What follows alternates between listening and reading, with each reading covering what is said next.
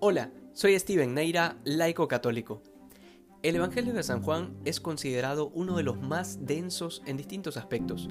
De hecho, tiene una estructura e intención muy distinta a los tres, que se llaman sinópticos, es decir, Mateo, Marcos y Lucas.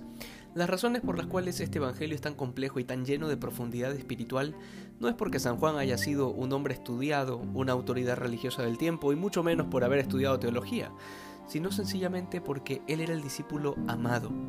Y este es un detalle que nos dice tanto, porque implica que la medida del conocimiento y la sabiduría es la medida del amor.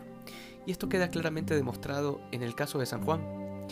Hoy el Evangelio nos revela cosas sobre la intimidad de Dios que el ser humano por sus propias fuerzas jamás podría siquiera soñar en conocerlas, si no es porque Dios así ha querido revelarlas. Sin embargo, son verdades tan profundas y tan íntimas que requieren cierta pureza de corazón para que puedan ser totalmente comprendidas.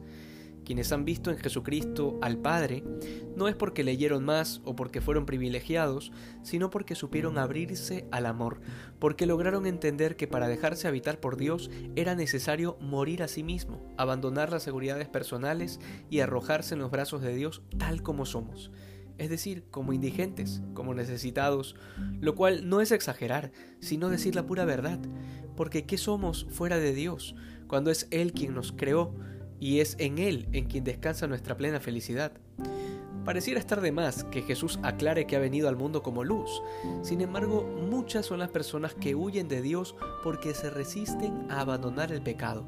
Creen que la condenación de sus obras es un juicio externo que viene tan solo de Dios, de la Biblia o de la Iglesia, cuando en realidad todo pecado es un acto contrario a la razón humana y por tanto la condenación viene en primer lugar desde nuestra propia conciencia, porque todo pecado es una traición a la verdad a la realidad de las cosas, incluso nuestra propia naturaleza, porque no fuimos hechos para la mentira o para las glorias terrenas.